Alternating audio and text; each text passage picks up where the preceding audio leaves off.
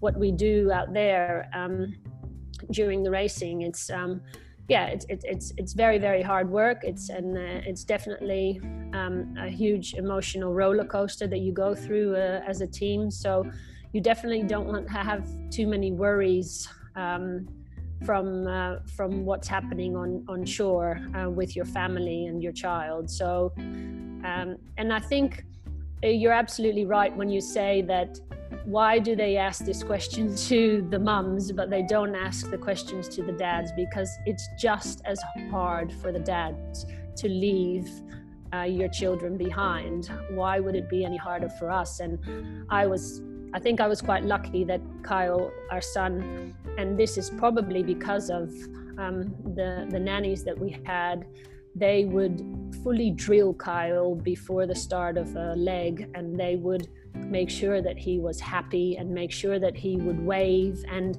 make sure that he wouldn't cry. So they would def- definitely mm. work him in a way that it was made it made him yeah lovable and happy when we were leaving and and that's much easier to then leave the dog yeah, yeah, than definitely. when, when your baby or your child's in tears and and I know one of the sailors in, in Dongfeng he um, he really struggled because his little daughter was often in tears when he had to leave and I could see it in his eyes that he was really, really struggling. And so, yeah, uh, you know, it's it's just as bad for the for the dads as it is for the moms. No, so. I can Im- imagine, and, and that emotional state that you re- really need to get into a, a focus and intensity that is um, well, it's one of the most intense jobs you have in in the world. What you you are doing, what you've done in in the Volvo Ocean I can imagine that that feeling that I get when I go to the kinderhof, the, the the daycare, when they are crying and you get out and you're like two hours really broken and you know you cannot focus in anything. I can imagine if you're thinking that the next leg will take maybe 30 days and yeah until you see you see them again and that's really nice also that they were following you around the world that that was a, a, great story. I think that's the only way to actually for me i knew for sure that it was the only way that i could uh, possibly uh, be uh, be who i was during the race is because i knew that my son would be standing at the dock when the boat would arrive after each leg. Because if i would arrive with the boat and then fly home to go and see my family I wouldn't be able to recover physically, but also not mentally. So the fact that um, he was there on the dock every time the boat arrived, um, it was it was almost as if um, I just forgot about the rest of the world and I stepped into his little world and his little bubble. But by doing that, it really helped me to recover because I could just forget about everything and just yeah focus on on on my family even if it was just for five days but yeah. it was uh, such a good feeling and it really helped to recharge the batteries to then yeah be 100% to go again. Well it's amazing that that you have that um, also that quality to to, to change and and make that, that change the role in your life. Yeah from professional sailor to mother and then back. Talking about uh, the the um, high performance the, the professional sailing well, you were after Team SCA that it was an, a, an amazing campaign um, that you trained and you were mentored and uh, a lot with the whole team, and there were high expectations somehow, and somehow the the results maybe didn't uh, go go along. You you did win one leg uh, in Lorient, and that, that was amazing, but the the um, impression, or at least the the whole story of SCA will always be there. I think it was a really strong, strong story. And yeah, I really like it. I, I went to, with my sister that she was back then 15 years old, and, and I remember she buying everything. She was really big fan of yours. And um, after that one, you the whole situation changed. You couldn't find the the sponsor and the rules changed also. The, the, there were there was the opportunity to to make a, a mixed team. And you get the call from charles caudrelier and he chooses you among many others as as one of the best sailors that you are definitely, but someone that he wanted you in your in his team. Um, how was belonging to a team of, of mainly men, you know, to, to women, uh, mixed team in that uh, little boat? Because when you go to the to the port, it seems big, but it's very little. I can imagine, and, and to, to be all around there and the things you need to go through how, how was life in in that boat and uh, how, tell me a little bit about that experience maybe in the southern ocean and things that that were huge that you see those waves you see that the, the cold and it's really something that that you are fearful and yeah you are there fearless mm-hmm. well i think to start off with i, I think dongfeng race team i could i dare say was a normal team in a way that like I mentioned before, there was no difference between men and women, and that's really how we approached the race. We were a group of sailors that were chosen by Charles as the skipper, and the great thing about Charles was that he chose, he surrounded himself by a group of people that he believed that he could win the race with. And he, he one of his sayings or mottos is we weren't the strongest uh, uh, or the best sailors in the world, but we were the strongest team, and he really stood by that. And and so uh, we we weren't chosen so much. Of course, we're all good sailors, um, yeah. but we weren't necessarily chosen because of our uh, skills, sailing skills, but more who we are as a person and our personality and whether we fitted uh, within the group. And I think that's what made us uh, so strong. And so, um, uh, you know, um, living in a mixed crew for me, in a way, was already quite um, normal because I'd done the Olympics in a, in a mixed configuration as well when it was an open discipline. And I'd sailed bigger boats in mixed. Probably I had done more mixed sailing than I had done um, sailing with women like Team SCA uh, in the time of Team SCA. So for me, it was quite normal, but I think we also had quite a special group of people. We were extremely focused on our goal, and that was to win. And we had a lot of respect and a lot of trust for each other. And I think that's two very strong words that if you don't have that in each other, then you're not going to win the race, no matter how good you are as a, as a sailor. Um, and we had a lot of fun together. And I think that's something that a lot of people forget, whether you are in a professional sport or whether you are uh, an entrepreneur. Is you need to want to uh, wake up in the morning and you wake up and you want to get out, out of bed because there's a reason to get out of bed because you um, are you want to achieve something and and I think for me, the biggest thing was the achievement as a team. Um, I don't think I'm the type of sailor that would like to go around the world by myself. Uh, I take my hats off for people that do that, but I'm not that type of person. The fact that, you know, I'm just a little part of the puzzle and we're all working um, as hard as we can to complete that puzzle. I think that's what makes it so special. And it, makes the reward so special as well. And going to the Southern Ocean, um, yes, it's you know seen as the most dangerous leg in in in the race, and that's because it's so far away from any form of rescue. You know, there's no ships, there's no helicopters, there's no planes. So there's there's your team, there's the, the boat you're on, and there's the six other boats in the fleet, and and that's it. And you have to rely on each other uh, for any form of rescue. So that's pretty daunting on itself but I think it comes back to the trust and the respect um, that you have for each other. And when I was lying in my bunk, I never doubted who was driving the boat. I had full trust that the right person was doing the job at the time and that is uh, it gives you um, yeah a sense of comfort in a way um, and also i think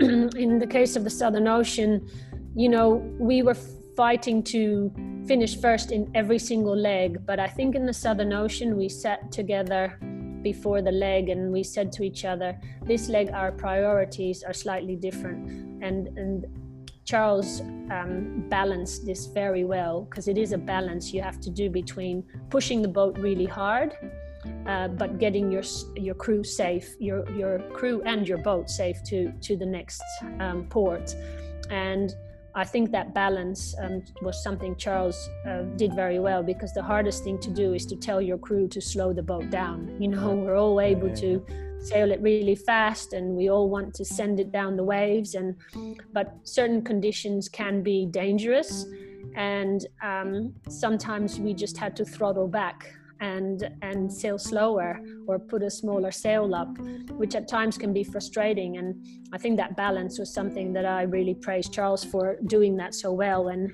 you know in the end we finished second but in that leg uh, the, the, the second Southern Ocean leg yeah. to Brazil, but I think um, that was a very very good result for us, and we were very happy with how we handled that.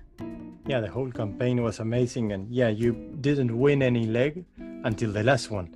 The, and and the last one was crazy for for the fans. many people that listened don't know about sailing, maybe, but it's crazy because you go all around the world, thousands and thousands of miles, and it was reduced to a, a couple of three miles, I think, uh, difference. 2.7. Uh, yeah, it's crazy, and, and a, a, a, strategy. One call that you made, uh, your your navigator with some advice, made uh, to to the, he decided to go through the coast and the and the rest went uh, out uh, out uh, um, yeah some exclusion zones that they had to go. And the difference was so tight between three boats that it's crazy that that would be the the, the, the championship win. And i can imagine the frustration. How, how did you handle that night? And i can imagine it was uh, so tight that what you were saying the the reward came later and i can imagine the relief but there was a big chance that it, it, you wouldn't win.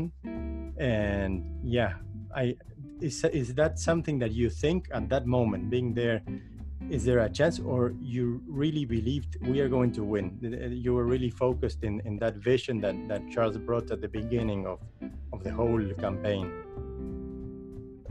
no we were definitely we kept believing throughout that whole leg. And even on the early morning of the sunday when there was i think 90 or 100 miles to go to the finish we were already sailing um, uh, along the coast when the other our two competitors uh, or direct competitors had chosen to go out to sea. Um, we were 50 miles behind. And so anyone would then you know um, give up i guess because yeah. that's too hard to to catch up but we kept believing and and you know there's a lot of things that come into play there is because um, we, we had not won a leg yet, so we were saving the best for last. We didn't necessarily have to win; we just had to finish in front of uh, Brunel and uh, and Mapfre, the Spanish boat.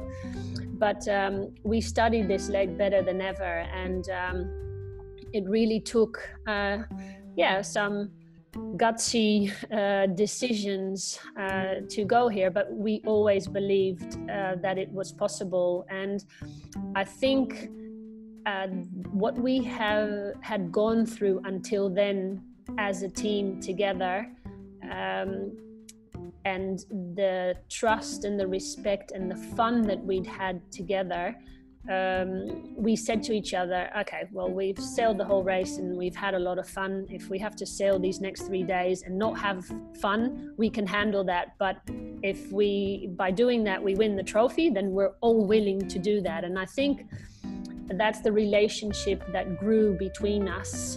And I really believe that that helped us deal with the pressure that we were under because obviously you know on Mapfre on Brunel and on our boat the pressure was immense. Yeah, um, yeah, yeah, it was a, a, historic leg and something like this will will not repeat itself in history uh, so very soon.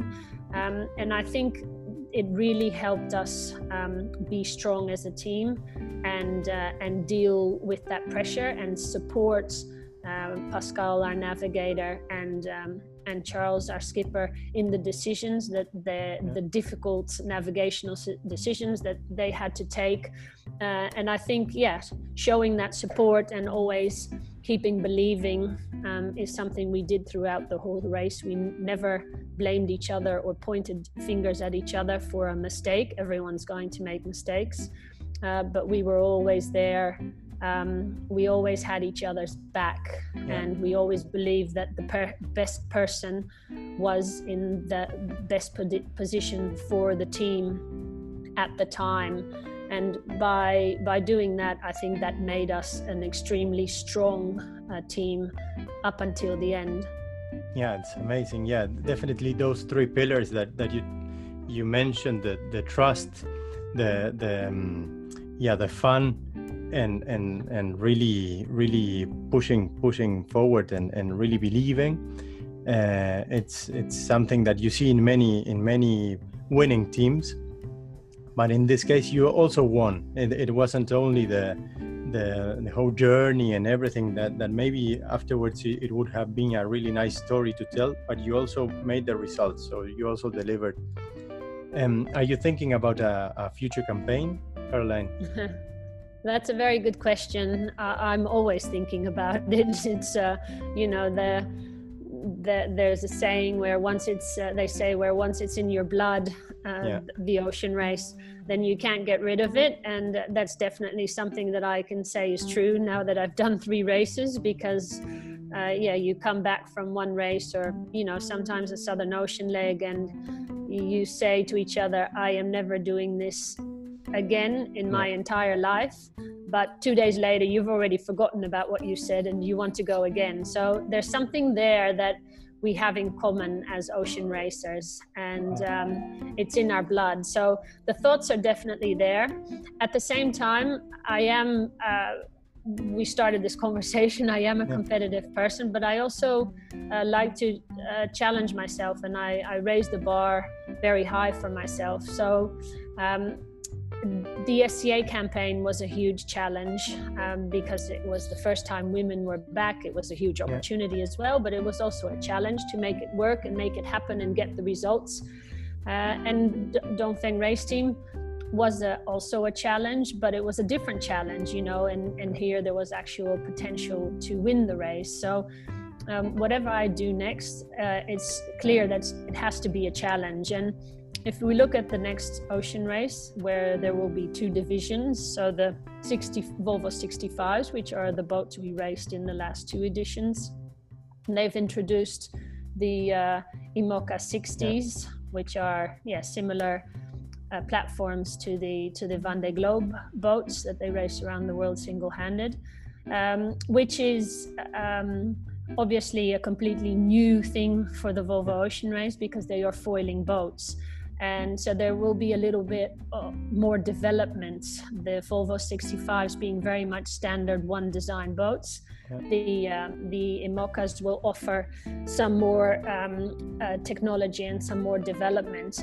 Uh, and yeah, the foiling is is sort of the future. It's it's the here and now, and uh, we all want to be part of it. And um, I'm certainly enjoying it a lot, sailing a, a foiling A class in, in, in my free time. Um, so that would definitely be a challenge for me. You know, if I look at the 65s, I say, you know, I've done the girls' boat. I've I've um, I've been part of the winning team, so I've ticked quite a few boxes. So I'm not sure how big the challenge for me would be to to go around the world again on a 65. Then again, on the IMOCAs, that would be a whole new world. Yeah, flying and, around uh, the world. Yeah. Flying around the world and yeah. go around the world even faster than we already did. At the same time, I also have a little bit of a reservation because at the moment there, well, due to the virus, obviously, there's a, a, lot of uh, new additional challenges to the race, but. Um, there were not that many entries until before uh, COVID, and um, what was so special about the 65s is the competition you know the intensity of the boats being so close together. And you know we had port starboard crossings in the southern ocean where there's no one else around. You're in a vast ocean. And and we would still have to uh, we were still so close together that we had to avoid each other. And uh, that's what I really enjoyed um, during the last two races. So, and with less, possibly less boats in the uh, in the IMOCA class. Yeah, that category. Yeah, maybe yeah, the not necessarily maybe less boats, but less competition because the mm. boats will be more spread out because uh, there will be development differences. So some boats will be faster than others and uh, so it will you will lose a little bit of that really yeah. intense competition and that's definitely something i've enjoyed a lot in the last two editions so yeah there's always also a little bit of a reservation but um, we will see what what happens but well yeah, i really hope to definitely there really hope then yeah that that things uh, unfold uh, on the on the way you you you really see yourself there and and yeah and i, I really hope to see you around and and and that the race comes back to, to the Netherlands too. And yeah, that would be amazing. Caroline, I really thank you for your time. Uh, it was a, a, really nice chat, and uh, all your your input is definitely something that will resonate on on the on the listeners of, of the podcast and yeah definitely there's there's many many other th- more things to talk about uh, on the sailing side but yeah i tried to to more or less keep it uh, keep it um, more broad uh, for for for the people that are not really the the biggest fans or, or of sailing until now. And yeah well thank you very much caroline and i wish you a great evening and and wish you the best in in the future campaigns that's great, Charlie. Uh, it was my pleasure to do this. Thank you very much for having me. All the best. Oh, thanks. This was Winning Attitude for Entrepreneurs.